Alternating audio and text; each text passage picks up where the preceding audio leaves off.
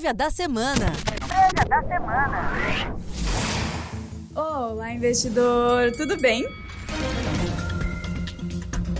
A agenda da semana no exterior vai ter como foco dados de atividade e inflação nos Estados Unidos, Europa e China, que podem dar mais indicações sobre a desaceleração econômica pelo globo.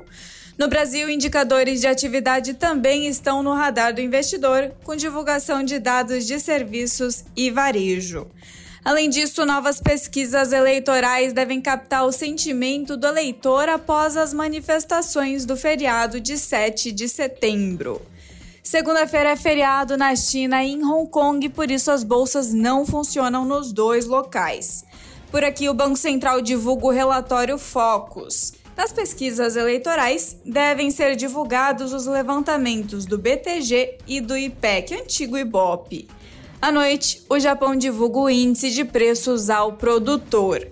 Na terça, saem dados de inflação na Alemanha referentes ao mês de agosto e os índices de percepção econômica na zona do euro. Nos Estados Unidos, o Tesouro divulga o balanço orçamentário federal.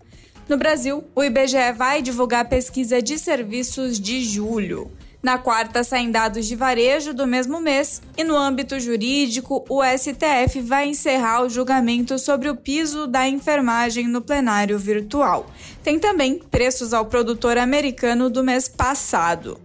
Quinta-feira à noite, na China, vão ser divulgados uma bateria de dados de varejo, desemprego e investimentos fixos todos referentes a agosto.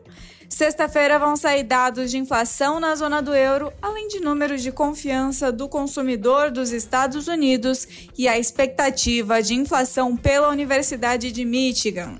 No Brasil, a FGV vai divulgar o IGP-10 de setembro.